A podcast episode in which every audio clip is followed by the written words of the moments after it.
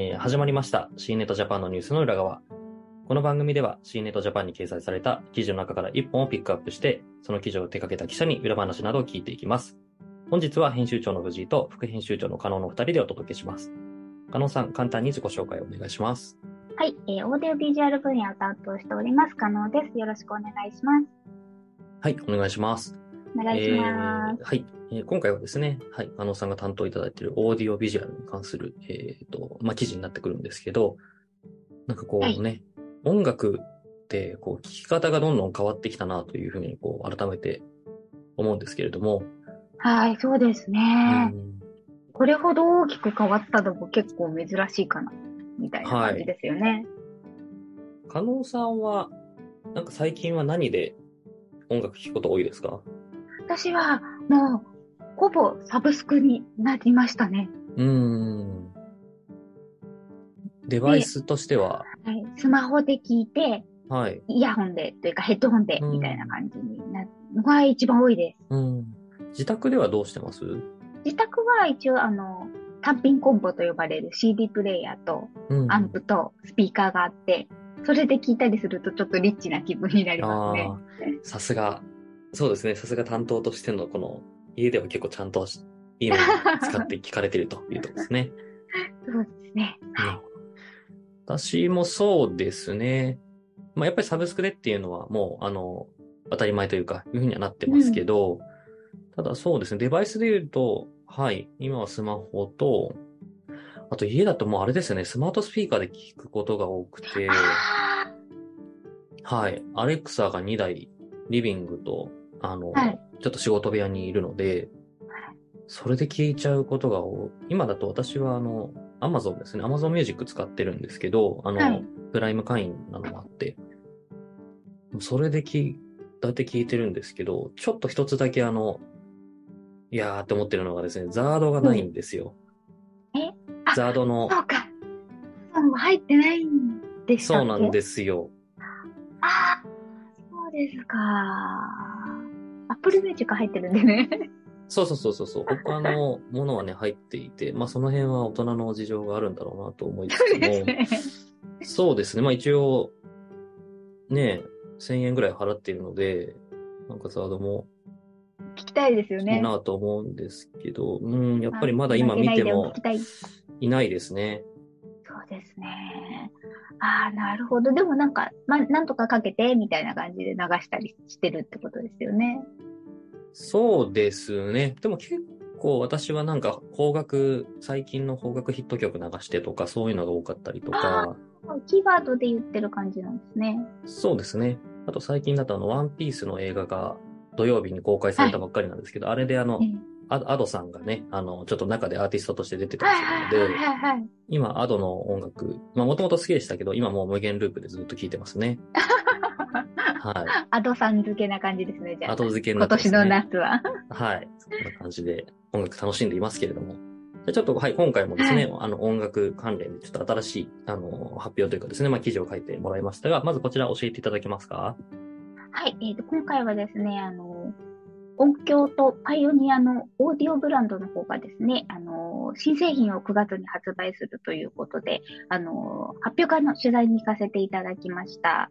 で、えっ、と、音響は今年の5月に、あの、破産手続きの開始したっていう報道をうちでもしているんですけれども、その後、どうなったんだろうと思っている方もいらっしゃるかと思うんですけれども、えっ、と、今ですね、アメリカのボックスインターナショナルコーポレーションという会社と、あと、シャープが組んで合弁会社を、音響テクノロジーという、あの、合弁会社を作ってですね、そこから新製品を企画開発して、えっ、と、シャープの工場で生産をして、えっ、と、同じく日本のオーディオメーカーであるティアックが販売を手掛けるという、あの、新しい、あの、ビジネスモデルというか、省流を立ち上げて、今回復活に至ったという、あの、すごくあ知っている人によってはちょっと感慨深いというか、長い道のりで出てきた。という話で、私自身もあの、すごく感慨深くて、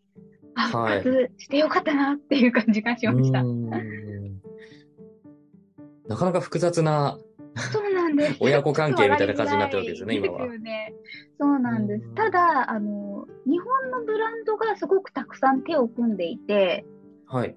なんか、そうですね。30年ぐらい前だと音響とパイオニアってもちろん全然別会社で、うん、ピアックも別会社で、シャープも別会社だったんですけど、今ここに来て、2022年に手を組んで、で、オーディオというか、まあ、AV レシーバーから始まるんですけど、を発売するっていうのは、ちょっと当時を知っている人だと、信じられないような タッグ、ドリームチームみたいな感じですね。なんか昔にタイムスリップして言ってやりたいですよね。あ、そうですね。2022年にこんなことが起きるんだぞって言ったらもう絶対信じないんでしょうね。絶対信じないと思います。そのぐらいのあの割と衝撃的なというか大きなニュースだったと思いますね。やっぱりちょっと冒頭にね、音楽の聴き方、こう、丸ごと変わりましたよね、みたいな話もしましたけれども、やっぱりこうね、はい、オーディオメーカーっていうのもそこのこう、荒波にさらされて、結構本当に大変そうですもんね。そうですね。本当にこの、十数年、うん、十数年じゃないですね。もう数十年ですね。本当に、あの、ブランドが変わったりとか、あの、一緒になったりとか、別れたりとか、もちろんなくなってしまったりとか、うん本当に荒波だったと思うんですけど、ただファンがすごく多いので、うん、そういう人たちにとってはやっぱり、ブランドごとに残ってもらえるっていうのも、あのすごく嬉しいことだと思うので、望ましい形で今回新しい再スタートを切られたのかなと思いました。あじゃあちょっとそうですね。まあファンの方々にもぜひちょっとこう歓迎を持って迎え入れてほしいところですよね。ぜひ。そうですね。はい。りがとうございます。あと、今回のちょっとこう、同時に新製品発表されてますけれども、はい、こう、長年こう、オーディオ担当されてる加納さんの目線で見ると、こう、なんかここが新しいポイントですみたいなところってあるんですか？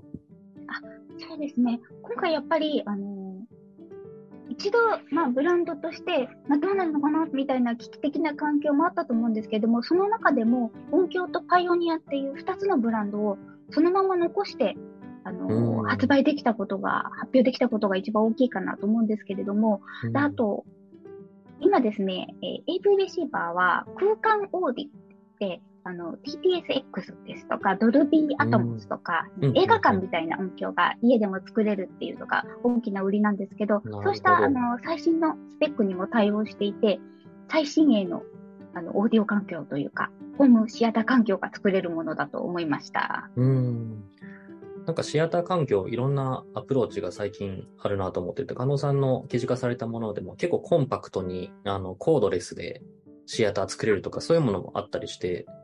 ね、いろいろ増えてきてますよね。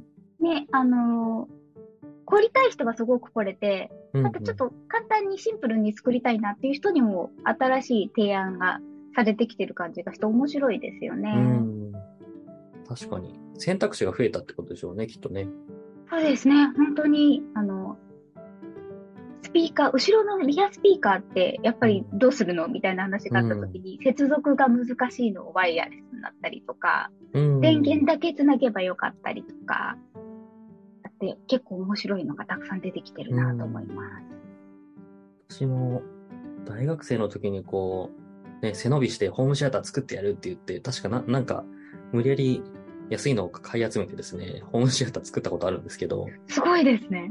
はい。あの、後ろのケーブルがもう邪魔で邪魔でしょうがなかった記憶があって。やっ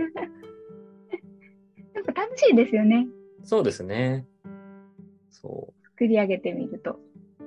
でも結構踏んでね、ブチってなっちゃったりしたやつがあったりとかして、いろいろ大変だった記憶もありますね。はい。はい、今こそワイヤレスもあるんで。ですね。再チャレンジお願いします。わかりました。はい。